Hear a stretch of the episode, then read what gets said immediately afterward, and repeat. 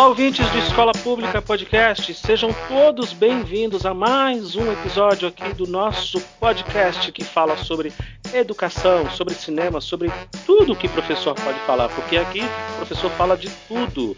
O meu nome é Luciano, você já sabe, e eu nunca fui para Europa, eu nunca fui. Mas eu estou conversando com uma professora que já foi em 13 países. Tudo bem, professora Miriam?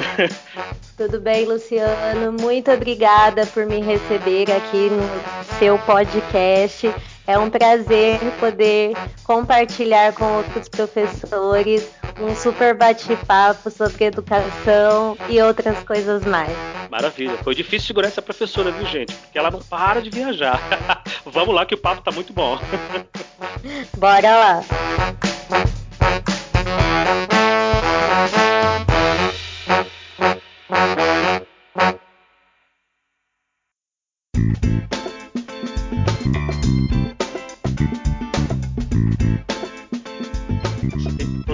Muita coisa no YouTube, muita coisa no Instagram. E eu queria bater um papo sobre isso, eu queria que a gente falasse um pouco sobre isso, né? É, como que é uma professora que sai da sala de aula, quer dizer, você não saiu, você está lá, mas você estando uhum. na sala de aula, você começa a pensar, peraí, tem umas coisas aqui que eu posso ensinar para professor, né?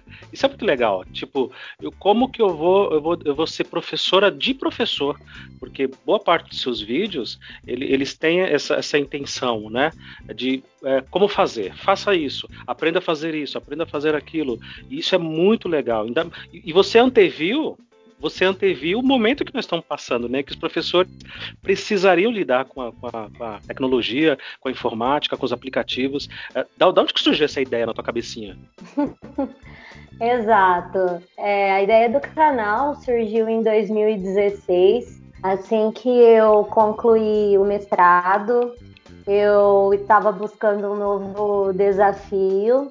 Inicialmente, a ideia era compartilhar resenhas literárias e outros conteúdos culturais, mas aos poucos eu fui inserindo os conteúdos pedagógicos, comecei contando a minha trajetória profissional e então eu senti a necessidade de é, me dedicar mais então aos conteúdos para professores. Então, eu comecei a compartilhar dicas de organização, estratégias pedagógicas, e começou a dar muito certo.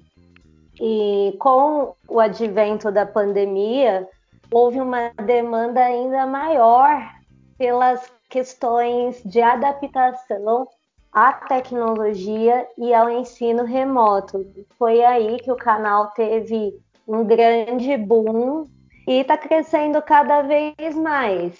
Os professores têm buscado essa adequação, essa nova formação, e eu tenho tentado ajudá-los da melhor forma possível e me sinto muito bem com isso. Me traz muita alegria e muito prazer saber que eu estou contribuindo para além da minha sala de aula.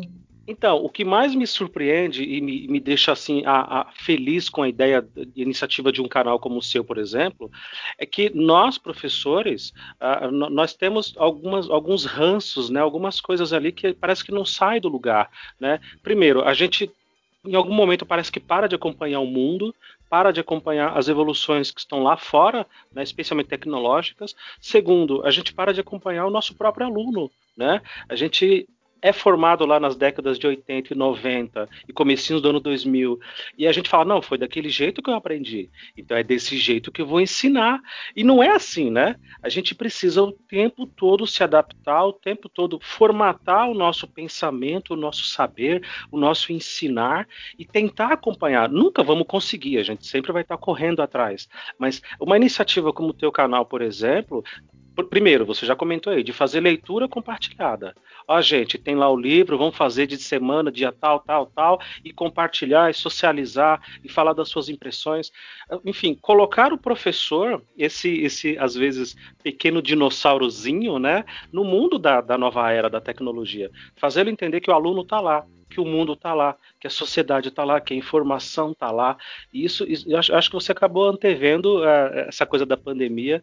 Você se deu muito bem, muito bem. Mas tem um vídeo que eu gostei muito, muito de assistir no seu canal, e, e, que ele fala de, um, de, uma coisa bastante dolorosa e que eu fiquei refletindo bastante, me fez pensar bastante.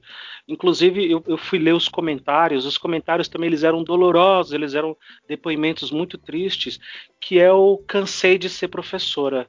Fala um pouco desse vídeo, o que estava se passando no momento que você gravou, que você fez aquele texto, foi um texto muito bem escrito, aliás. Cansei de ser professora. Por que, que a professora Miriam cansou de ser professora? Bom, é, eu gravei aquele vídeo num momento muito crítico, de muita reflexão e, e de crise mesmo na carreira.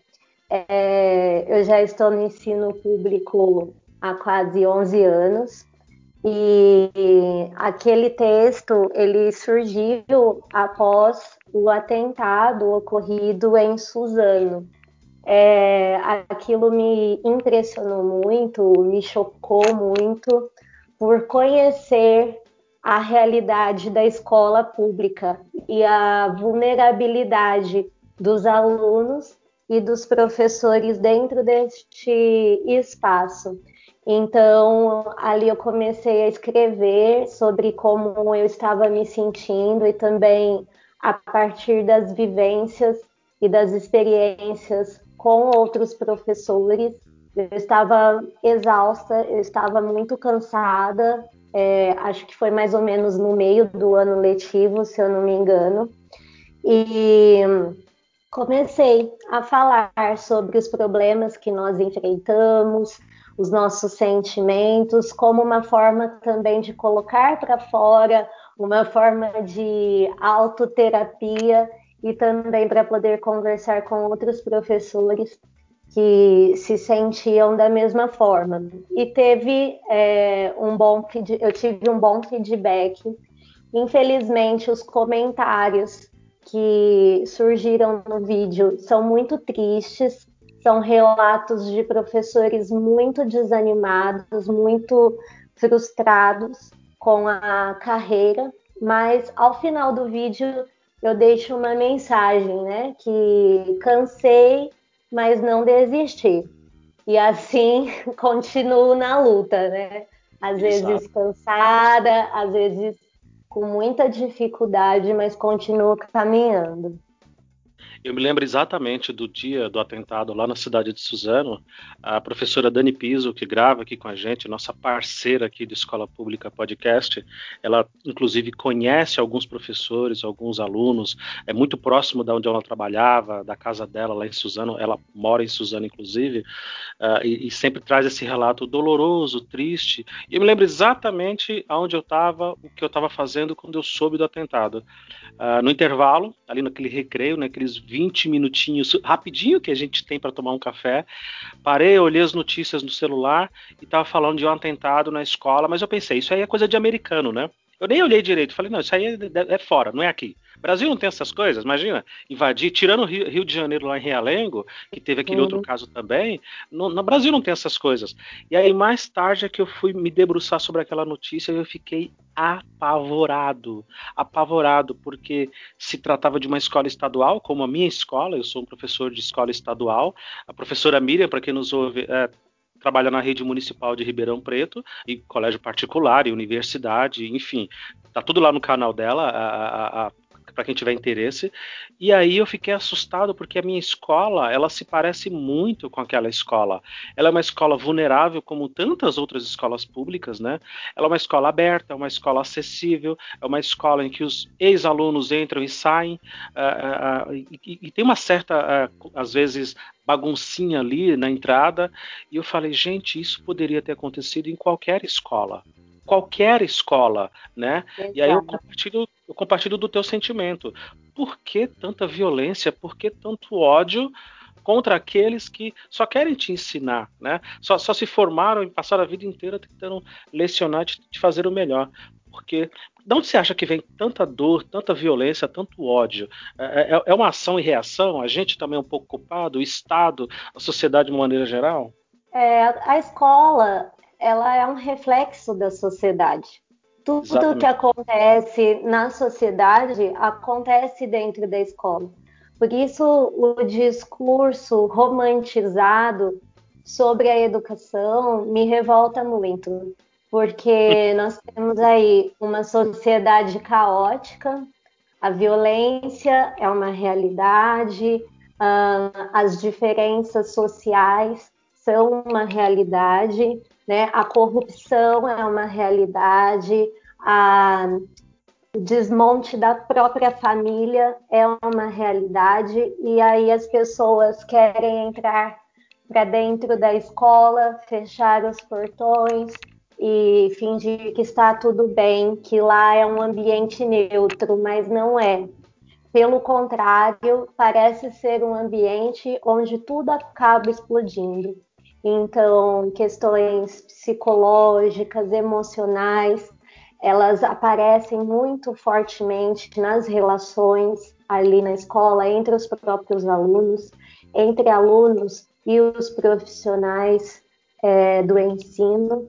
Então, é como eu disse, é um reflexo da sociedade, de uma sociedade que está doente, de uma sociedade que não sabe para onde está caminhando isso precisa ser falado, precisa ser discutido dentro da escola, porque muitos assuntos parecem ser proibidos é, numa reunião de professores, numa reunião de pais, todo mundo fica pisando em ovos, e é daí que surgem os grandes problemas. É do não falar, é do tentar tapar com a peneira, exatamente por esse caminho aí. É, concordo contigo. Uh, quem já me ouviu aqui no Escola Pública Podcast já me viu de, sendo chato, ranzinza, reclamão, aquele velho reclamão, sabe? Dizendo, gente, obrigado, tá? Lá no dia do professor, obrigado pelas mensagens fofinhas, eu agradeço, mas a gente precisa de carreira, tá?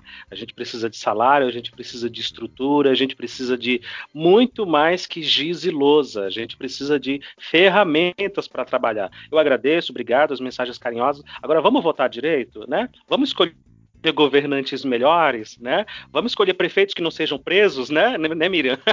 Vereadores Sim. que não sejam presos, que não, que, que, não arrebentem com a nossa profissão e que pelo menos ajudem a gente. Mensagenzinha fofinha, obrigado, valeu. Mas vamos tentar construir um país melhor, porque essa coisa de ficar dizendo, não, o professor é a profissão das profissões, é a profissão mais nobre, mais linda de todas. Ah, eu também não tenho paciência para isso. Eu não, eu não tenho paciência.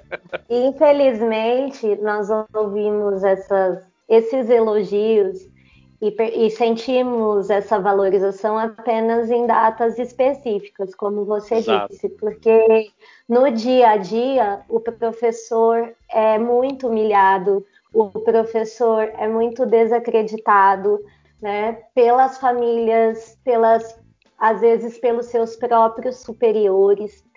É, conversando assim com os meus colegas, eu vejo que uma sensação geral é aquela de que eles acabam se sentindo bobos, feitos de bobos, né? feitos é, como tratados como pessoas ignorantes, burras por seus superiores, que trazem ali uh, as suas reuniões de formação, falando de determinadas teorias como se os professores nunca tivessem ouvido sobre aquilo ou trazem determinadas técnicas a serem aplicadas em sala, como se o professor não buscasse é, aperfeiçoar a sua didática no seu dia a dia. Então, é muito triste, né? O próprio governo, quando não dá ao professor o que é de direito, o seu salário digno, uh, os benefícios que ele merece. Tudo isso é, forma então uma imagem muito precária do professor, muito triste. E assim a, a sociedade acaba nos vendo e também nos tratando como inferiores. É, eu concordo contigo, eu concordo contigo. E o ambiente dentro da escola, acho que é, é, essa é uma das iniciativas do, desse podcast, né? De fazer o professor falar, de colocar a voz do professor como uma voz ativa e não só como uma voz passiva e reativa, mas uma voz ativa, ter opinião sobre as coisas, né? Ter opinião sobre, sobre arte, sobre cinema, política, sobre viagens. A professora Miriam é uma professora que viaja bastante, que conhece outros lugares, outros continentes, e colocar a voz desse professor como uma voz importante, para que as pessoas saibam o que é que o professor de escola pública pensa. Porque não sei se você já reparou, Miriam, mas toda vez que vão entrevistar algum professor, tem algum assunto mega importante lá, vão buscar o Cortella, vão buscar o Leandro Carnal, vão buscar o não sei quem lá da USP, da UFRJ nunca procura um professor de escola pública, já reparou? Parece que nós não existimos. A gente não tem opinião, a gente não tem voz. Em parte, eu acredito, porque a gente também se omite um pouco desse, desse lugar de fala, dessa posição, e em parte porque a gente é ignorado mesmo, como você disse, né? Ao ponto de ser humilhado, de só ser lembrado lá no dia do professor e olhe lá. Sim, existe o medo da crítica também. O professor tem o seu orgulho, o orgulho de mestre, o orgulho de intelectual e se expor é algo muito complicado, inclusive se expor na internet, porque nós nos sujeitamos a todo tipo de opinião sobre aquilo que nós produzimos, né? Mas realmente é, é muito triste essa situação de trazerem sempre pessoas de fora, pessoas que supostamente estão num nível acima, mas é, é bem comum mesmo.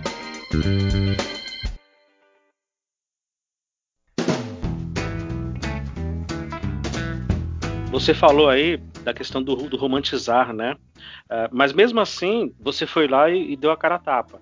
O teu canal ele, é, ele é muito didático nesse sentido. Para alunos, né? Os alunos que estão nos ouvindo aqui e quiserem acompanhar o canal da professora é, Miriam Navarro, procura lá no YouTube, é, também no Instagram, segue, curte, comenta, fala, eu vim pelo podcast, fala que eu vi aqui professora junto com a gente e, e, e, essa didática sua de lidar com os professores, seja no modo de fazer, dizer, olha professor, agora eu vou falar aqui de um aplicativo para a gente fazer avatar, vou falar de um aplicativo para você fazer uma, uma videoaula, vou falar disso, do, do, site, vou falar de mestrado, vou falar de formação, vou falar se vale a pena prestar um concurso, se vale a pena ser professor. Assim, eu fico imaginando a cabecinha da professora Miriam pensando o que, que eu vou falar. São muitas ideias, são muitas coisas, porque é, é um universo bastante variado, né? Que você acaba abordando ali. Você não se prende só, ah, eu sou professora, sou escola pública, vou falar só disso. Não, vou falar de um monte de coisas. Como é que funciona? Me, me ajuda a entender. Como é que é a rotina criativa da professora Miriam? Nossa, é difícil dizer que é mais ou menos isso mesmo. A minha cabecinha não para. Mas, sabe, uma das coisas é, que me motiva bastante é justamente os professores que deixam comentários, que me mandam mensagens e dizem: Miriam, você salvou a minha vida, você salvou a minha carreira. Olha só, isso é muito forte. É muito e forte. o que eles o que eles dizem também sempre é que os cursos que eles fazem, as reuniões de formação, os materiais que eles recebem não resolvem os problemas que eles realmente enfrentam em suas rotinas como professores e que os meus vídeos vão de encontro com as necessidades, vão de encontro com a realidade deles. Então, isso, sabe, é o melhor, é a melhor recompensa que eu poderia ter.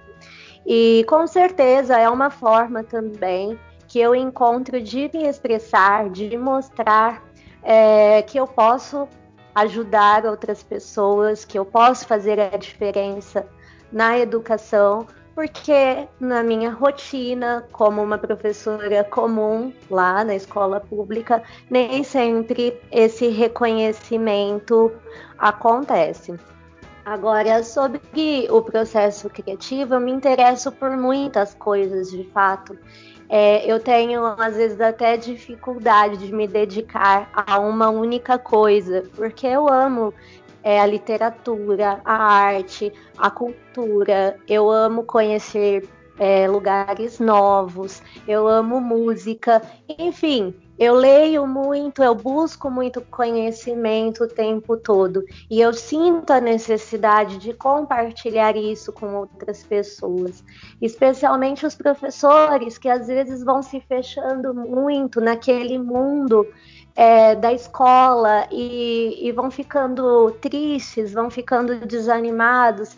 Então, eu gosto de saber que eu estou levando algo novo para eles, levando uma motivação, uma inspiração, para que eles vejam que o professor é muito mais do que uma pessoa que vai todos os dias para a sala de aula lidar com aqueles problemas, ensinar o que é muito nobre, mas nós somos seres humanos. E como seres humanos, nós temos direito a, a, a esse mundo que está lá fora, esse mundo que é rico, que é maravilhoso e que às vezes nós acabamos nos limitando dentro de uma caixinha, às vezes acreditando em tudo que dizem sobre nós, mas nós podemos ir além, nós podemos ser muito mais.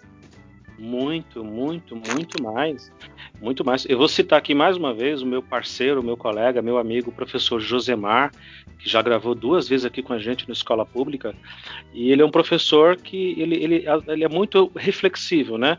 Ele fala muito pouco, ele, ele reflete muito mais, mas quando ele diz, é, é ele tem umas sacadas muito legais. Por exemplo, uma vez ele me disse, Luciano, uh, se você perguntar para os nossos alunos como é que foi as férias, como é que foram as férias, vocês saíram, vocês, eles não saem do bairro. Eles não saem dali, daquele meio, daquele contexto, daquele lugar que eles vivem. Uh, aí você vai, ele é professor de geografia no caso. Aí você vai explicar sobre Europa, ele não faz ideia do que, que é. Ele vai falar sobre Porto, Lisboa, Portugal. Uh, ele vai falar sobre, sei lá, 1808, Dom João VI. Os alunos não fazem ideia porque isso é tão distante da realidade deles. Isso é tão, sabe, aquém do que eles são capazes de entender, sabe? E aí eu estendo isso, Miriam, pelo que você está falando, para os professores. A gente às vezes vai se fechando, vai se prendendo naquela rotina, vai para aula, vai para casa, vai para aula, vai para casa, e a gente também não se permite, né? A gente também não olha o mundo além do muro da escola. A gente não se permite enxergar que existe algo muito além. É, é, e isso, e aí eu já cito um outro professor pernambucano, amigo meu também, que dizia, Luciano, o professor que fica só na escola, ele fica burro. ele fica burro, ele não passa em concurso, ele não consegue nenhum livro, ele não consegue fazer nada. Ele tem que olhar o mundo lá fora. Lá fora. Ele falava isso de um jeito muito engraçado, logicamente, mas o professor vai ficando burro, porque ele vai ficando só dentro da escola. É um contrassenso, né? O professor ele tem que ser um cidadão do mundo e não apenas aquele professor. Né? Como, como o aluno, quando ele encontra a gente na rua, ele fala: ah, Gente, ali é minha professora, olha, ela tá ali, ela tá na rua. É, exato. E, inclusive, essa formação ampla, interdisciplinar, transdisciplinar, ela se reflete também nas nossas aulas. Como você disse, muitos alunos mal saíram do bairro. Como eu moro no interior de São Paulo, muitos dos meus alunos nunca viram o mar. É algo assim, é muito comum quando eu pergunto, a maioria nunca foi à praia. Então, essa eu encontro também uma forma de mostrar para eles que existe um mundo muito maior, de ampliar essa visão e despertar esse desejo de explorar, de conhecer. E é engraçado porque de vez em quando um dos alunos é, encontra o meu canal e aí solta na aula, né? Professora, você é rica, você já foi para a Europa. e aí é uma oportunidade de contar a minha história, contar que eu fui aluna de escola pública a vida toda, como eles, que eu tive que batalhar, que hoje, com o meu trabalho, eu consigo realizar grandes coisas. E eu acredito também ser uma grande inspiração para a vida deles. Sem dúvida, sem dúvida. E eu quero fazer aqui uma reclamação no canal da professora Miriam Navarro. Quero fazer uma reclamação na ouvidoria do canal de que a professora estraga o nosso trabalho, porque os alunos pensam: olha lá, ela está viajando para a Europa, América Latina. Ah, professor ganha muito bem, do que, que vocês estão reclamando? Olha lá, ó. então a professora depõe contra o nosso trabalho. Professora, pare de viajar, não viaje mais. Bom, é, essa solicitação, infelizmente, eu não poderia atender, porque é realmente um dos meus grandes objetivos de vida é viajar, é conhecer muitos países. E falando sobre isso, é interessante porque muitas pessoas me perguntam como, como você consegue? Você é uma professora, seu marido é um operário em uma indústria. Como vocês fazem essas viagens? Então, eu sempre digo que é questão de prioridades, é questão de planejamento, é questão, como eu disse, de objetivo de vida. O que você quer para a sua vida? Você quer é, colecionar coisas ou experiências? Eu prefiro colecionar as experiências, com certeza. Sem dúvida, sem dúvida. Aqui em casa com os meus filhos, eu falo, eu tenho dois filhos adolescentes, eu sempre uso a métrica da cerveja, né? Ah, mas um livro de 30 reais é caro.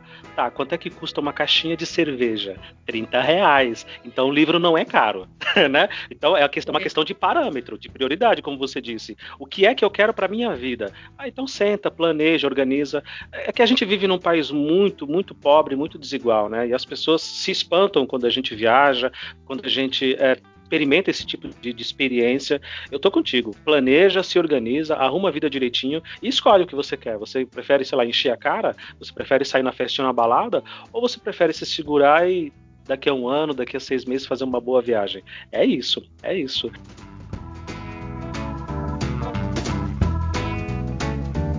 Outra coisa bacana que tem no teu canal é um depoimento muito, muito assim, é, tocante, e eu me identifico bastante com isso, que você estava dizendo sobre os terceirões, né? Quando você estava lá no terceiro ano do ensino médio, atenção, Otávio, do Voltcast, não é colegial, por favor, para de falar é terceiro colegial. Faz 20 anos que a gente não chama mais de colegial. Então você estava lá no terceiro ano do, do, do ensino médio, e aí a, os alunos iam colocar umas camisetas, isso é tradição em algumas escolas por aqui também, e colocar as profissões que querem seguir e coisa e tal. E você olhou para um lado, para o outro, e as suas referências de pais que não foram para a faculdade, como eu também, de avós que não foram, de bisavós, tataravós, enfim, aquela, aquela, aquele ciclo triste, né, de familiares, e, e aí chega a gente e tem que quebrar esse ciclo. Nós temos que ser os primeiros aí para a universidade. E aí você colocou na tua camisa letras, né, porque eram as suas melhores referências, eram os professores. Nossa, que tocante, que bacana você ter é, compartilhado isso. Fala um pouco disso, de, do, do, sentimento da pequena Miriam, e dizendo, não, eu vou ser professor. É isso aí, esses, os professores não são os babacas, eles não são insuportáveis, chatos e antipáticos. Não, eu quero ser aquela pessoa, né? É, é imagino que você deve ter tido um, professores que te inspiraram bastante. Sim. E olha, fico feliz em saber que você estudou tão bem o meu canal, porque eu nem me lembrava mais de ter dito isso. Acompanhe, Mas... acompanhe você, faz tempo. Mas é verdade, é, eu não tinha pessoas com curso superior na minha família, mas tive pessoas que me incentivaram a estudar, a ler, a me desenvolver profissionalmente. E a minha grande referência eram os meus professores. Eu sempre amei a escola, sempre amei estudar e sempre amei muito os meus professores. E sempre tem um ou outro que deixa ainda mais a sua marca em nossas vidas. Então foi isso mesmo que aconteceu. A minha decisão pela profissão veio é, dessa influência dos meus professores, porque eu acho que eu olhava para eles e, e via as pessoas mais inteligentes que eu conhecia, entendeu? Eu achava aquilo muito bonito. É, saber que eles conheciam muitas coisas, achava bonita a forma como eles se expressavam. É, às vezes a sala, aquela bagunça, aquela confusão, mas eu era CDF mesmo, sentava ali na frente e prestava atenção, perguntava, eu queria, eu tinha muita sede de conhecimento, como eu tenho até hoje. Então, a minha história é uma história de superação. Eu tive sim que romper preconceitos, é, sair do bairro e buscar uma vaga numa escola estadual do centro para poder ter acesso a questões sobre vestibular, universidade, porque as informações não chegavam ao bairro. Então, eu tive essa atitude mesmo de buscar e de, de querer né, superar as minhas dificuldades. Você acha que você acha que o status do professor, eu, eu compartilho 100% do que você está dizendo. Me lembro claramente do meu professor Sérgio de história e dele me dizer que, que o Deus na sala de aula era, era ele. Né? Ele perguntou quem é católico, aí alguns levantaram a mão, quem é evangélico, alguns quem é espírita, e foi fazendo um censo ali rapidinho, isso na primeira aula, no primeiro momento, e ele, aquele professor bicho grilo, sabe, é, riponga, é, o, o, estereótipo do estereótipo que você possa imaginar aí de professor de história. E aí ele falou: a partir de agora, na minha aula, eu sou Deus. O que eu disser tem peso. Então, ouçam o que eu estou dizendo, porque eu não vou repetir. é muito importante o que eu estou dizendo para vocês. E ele era professor, ele odiava os Estados Unidos, a Coca-Cola, ele era realmente muito, muito é, ranzinza, né? E aí eu olhava para ele e dizia: gente, pode falar desse jeito na aula? Pode ser tão informal assim. E aí eu comecei a olhar de fato os professores de uma outra forma e a ver que haviam pessoas, né? Que existiam pessoas ali dentro. Não eram robozinhos que entravam, davam 45 minutos de aula e iam embora. Ah, e isso faz parte de um status e de, uma, de, uma, de um encanto que a gente tem. Eu, pelo menos, tinha, como você também está dizendo que tem. Você acha que isso diminuiu de alguma forma? Esse status, esse, essa, essa, essa receptividade dos alunos? E isso explica, em fato, algumas alguns casos de violência em sala de aula, essa agressividade que a gente está comentando aqui das famílias, do próprio Estado, ou, ou, não, ou ainda há esperança? Bom, eu acho que sim, que hoje o professor não é visto como há 10, 20 anos atrás, ou até mais, né? Porque eu não sou tão velha assim, eu tenho 33 anos de idade. Uhum. Mas eu acho que as coisas vêm mudando e vêm mudando muito rapidamente. E antes nós tínhamos professores como nossos heróis. E hoje é, os valores mudaram muito e as crianças elas olham para os youtubers, elas olham para os jogadores de futebol, elas olham para os artistas em geral, as pessoas que às vezes não estudaram, não se esforçaram muito e alcançaram uma determinada posição, e eles acabam tendo essas referências e o desejo de ser como eles. E o professor meio que ficou ali apagadinho, ficou em segundo plano. Porém, é, ele não foi totalmente esquecido e desmerecido, não, porque para muitas crianças ele ainda é uma grande referência, uma referência de caráter, uma referência de comportamento, uma referência de como tratar o outro. Então, acredito que nós ainda temos essa influência, apesar de ser menor devido a todo o contexto hoje social e principalmente digital. É, isso tem mudado muito, mas nós ainda temos sim um certo poder de transformar vidas. Acredito que sim. Concordo. A professora Dani e a professora Tamires, elas sempre falam isso, né? De que quando elas comentam na sala de aula que elas jogam videogame, que elas entendem de alguns jogos, elas ganham a sala na mesma hora, porque os alunos começam a enxergá-la de outra maneira, né? Começam a enxergar uma, ali como uma pessoa que vive a realidade deles, que entende as coisas que eles gostam. Uh, isso acontece comigo, por exemplo, como quando eu começo a falar de teoria da conspiração em sala de aula. Ao invés de ir para o conteúdo chato, imagina, eu sou professor de matemática, então você tem que entrar e falar de equação de segundo grau, Bhaskara, nossa, isso é tão chato, é tão desconectado com a realidade deles. E aí eu venho para falar se o homem realmente foi à lua. O homem realmente foi à lua? É fake? Não é? Nossa, o olhinho dele chega a brilhar. Ou seja, a partir dessa discussão, eu vou trazê-los para o meu lado, vou conseguir a atenção deles, vou gerar uma discussão e talvez na outra aula, depois, depois eu chegue em equação. Mas aí eu já tenho a atenção deles. Eu acho que falta isso um pouco do professor entender que ele não pode dar aula como ele recebia quando era adolescente, quando era criança. A gente não pode dar aula, professores estão nos ouvindo aqui, a gente não pode dar aula como a gente recebia dos nossos professores quando éramos mais jovens. A gente não pode fazer isso, porque mudou tudo. Mudou tudo. A, a professora Miriam falou. Hoje o, o youtuber ele, ele substituiu o que era na nossa época o ator de novela, o cantor de rock, sabe, a, a, a modelo, né? Aqueles sonhos inalcançáveis que, que gerações tiveram. Agora é youtuber. Todo mundo agora pode pegar um celular, fazer um vídeo, postar na internet ou filmar a si mesmo jogando videogame e ficar famoso, sem precisar estudar, sem precisar fazer nada.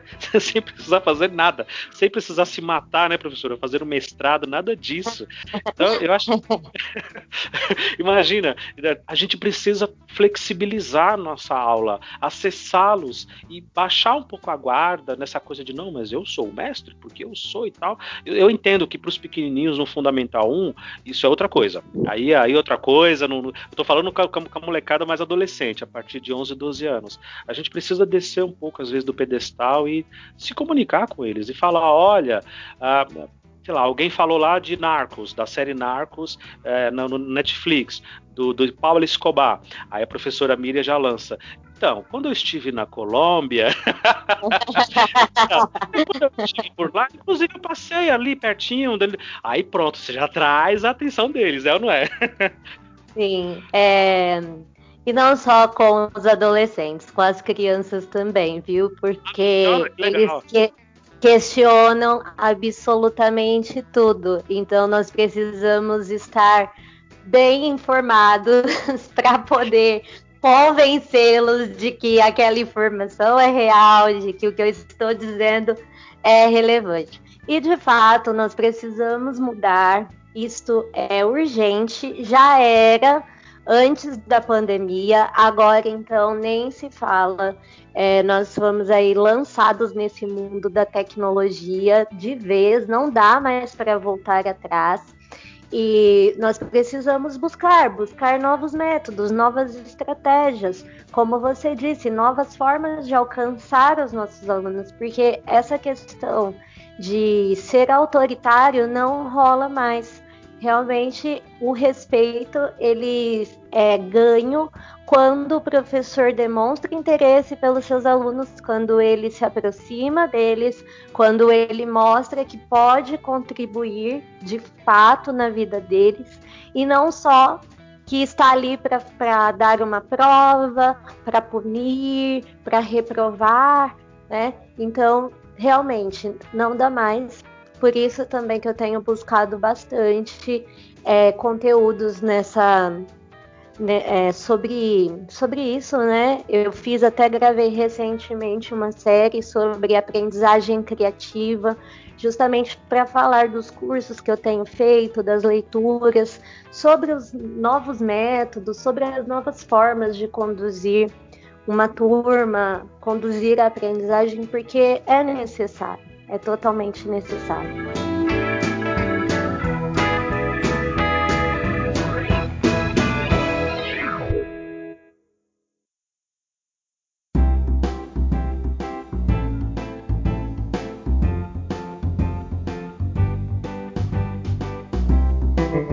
Uma das minhas muitas e muitas angústias dentro da escola pública, e aí eu estou falando aqui para quem nos ouve, e a maioria dos nossos ouvintes, o, Miriam, não são professores e não são mais estudantes, são pessoas que gostam muito do tema né, da educação e ouvem porque se interessam por isso. Né?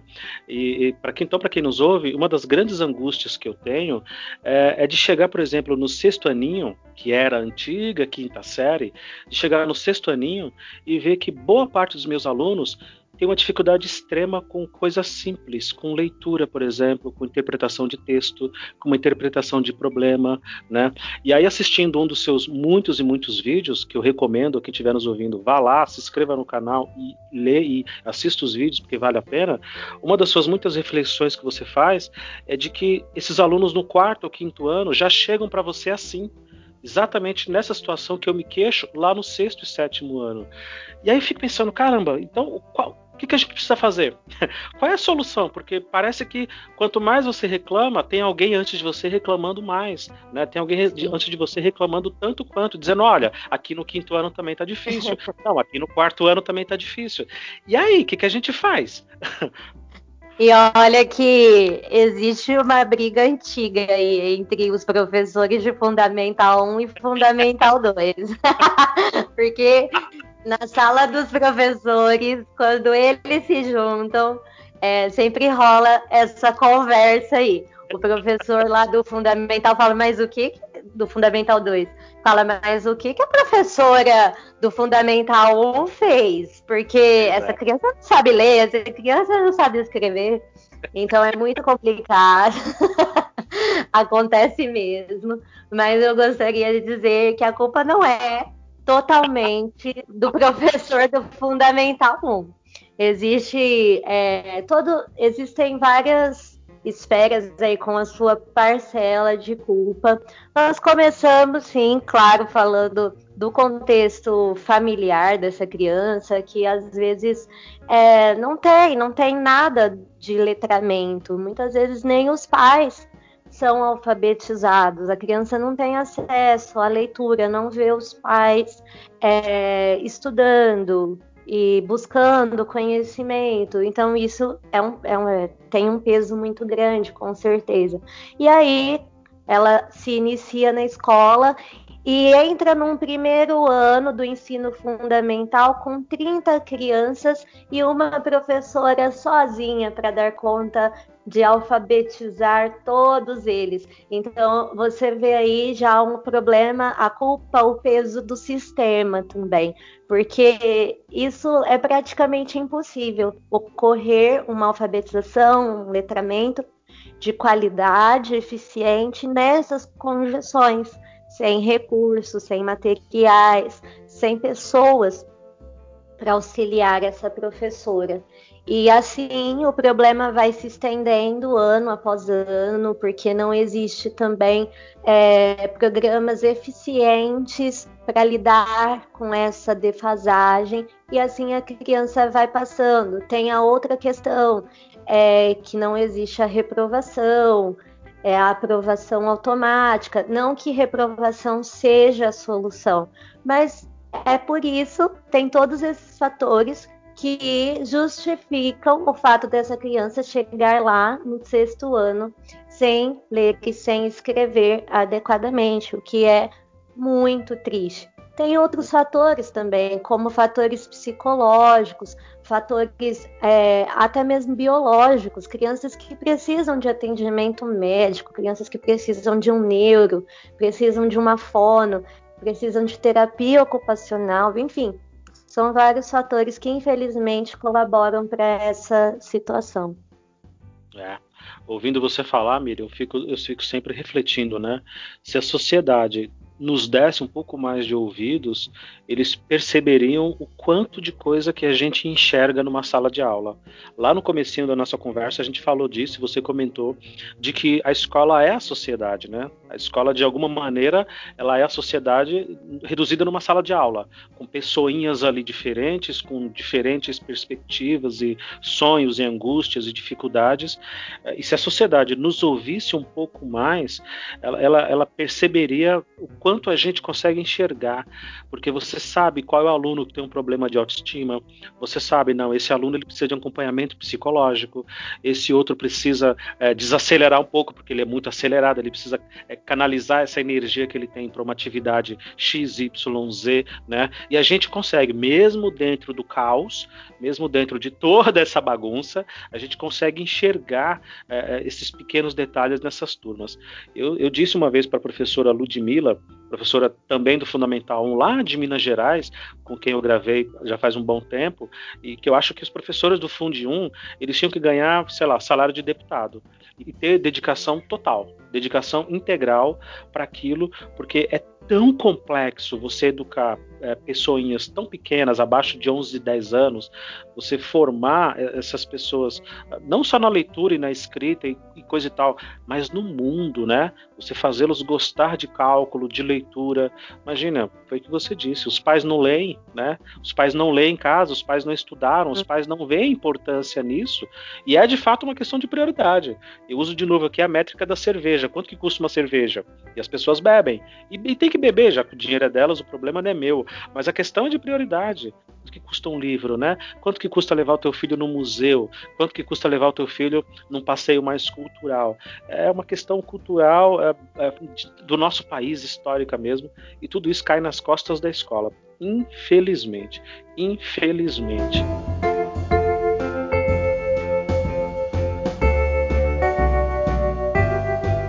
Queria falar um pouco das suas viagens. Me conta assim, como que uma professora de escola pública pensa assim: é, eu posso, eu posso, ah, vou me organizar. É para mim, isso, esse negócio de, de avião, aeroporto, é, ir para outro continente, para outro país, é para mim, eu vou assim. Como é, como é que começou essa loucura e a sensação, né, de estar tá saindo do país? Nossa, eu ia te falar que eu precisei vencer várias barreiras também nessa questão, porque eu venho de uma família humilde, as pessoas ao meu redor, as pessoas que eu convivo, também são pessoas simples.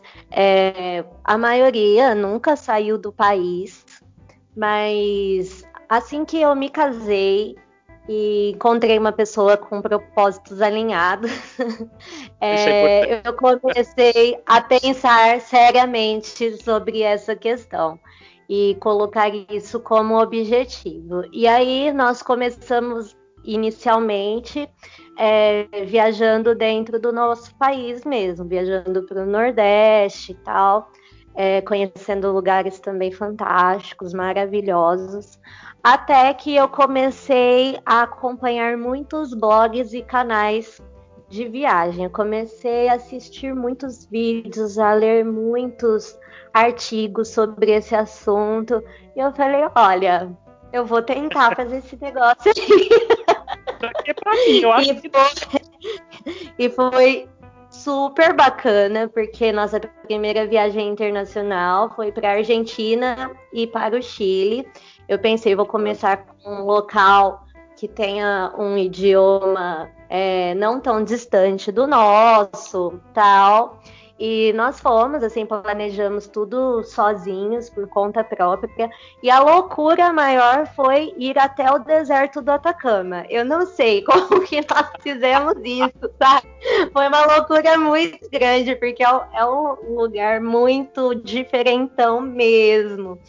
E, mas foi fantástico. Ao vencer essa primeira barreira, os outros lugares é, vieram como consequência. E eu já vou adiantando que eu não sou fluente em inglês, em nenhum outro idioma, além da língua portuguesa, e eu fui aprendendo na raça mesmo. A primeira vez foi muito difícil, mesmo sendo um idioma próximo, é, as primeiras palavras, assim, nós não entendíamos nada. É incrível, porque o portunhol não tem nada a ver com o espanhol. e a gente conhecia o Porto.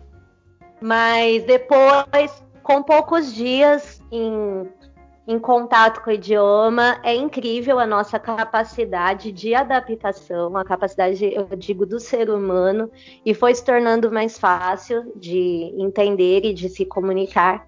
E depois vieram as outras viagens para a Europa, que foram, assim, fantásticas, incríveis. Eu digo que não é viajar por viajar, é é você ir para um lugar e voltar uma pessoa totalmente diferente, sabe? É, muda muito a nossa visão de mundo, muita, muda muito a nossa cabeça. Então foi assim que tudo começou. É, nós já somamos aí 13 países no total e queremos aumentar esse número em breve. Assim que essa pandemia passar, pode crer que eu estarei comprando uma passagem e indo para qualquer lugar.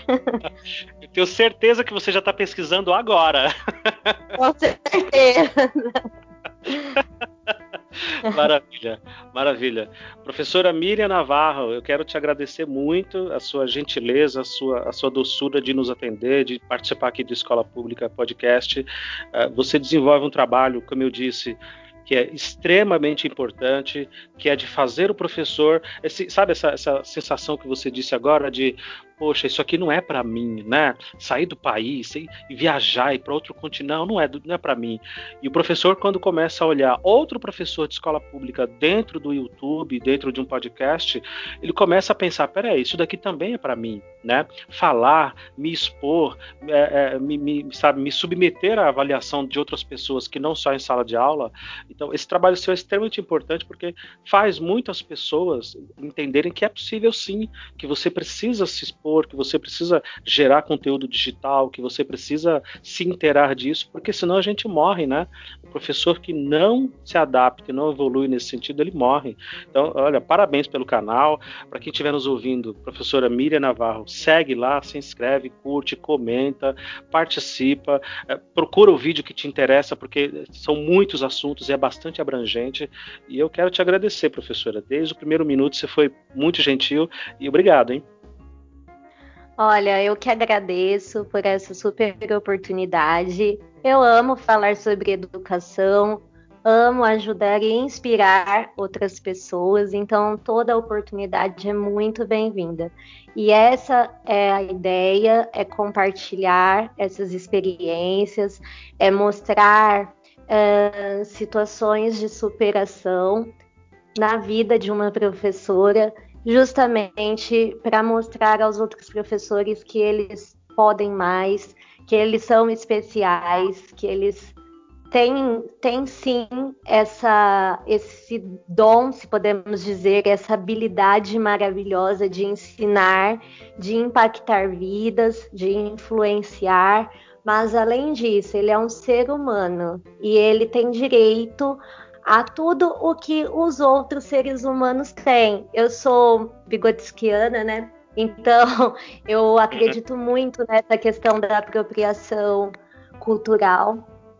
E é isso que eu tento passar através dos meus projetos de leitura. Eu criei um curso também sobre como viajar economizando, como é, conhecer outros países sem gastar muito. Então, eu espero que esse podcast também chegue a muitas pessoas e possa também é, me trazer aí novas conexões, que eu possa conhecer outros professores desse nosso Brasil maravilhoso. E é isso, me procurem nas redes sociais que eu estou sempre disponível para um bate-papo. Maravilha, maravilha. E para você que nos ouviu até agora, o meu muito obrigado. Segue a gente lá no Instagram, é, Twitter, é, tem o site escolapublicapodcast.com.br. Acompanhe a gente, acompanhe o trabalho da professora Miriam e se você gostou, manda sua mensagem. Aqui não tem like, não tem como se inscrever, mas manda sua mensagem, manda o um e-mail, faz sinal de fumaça, qualquer coisa. Uh, e muito obrigado e um forte abraço a todos vocês.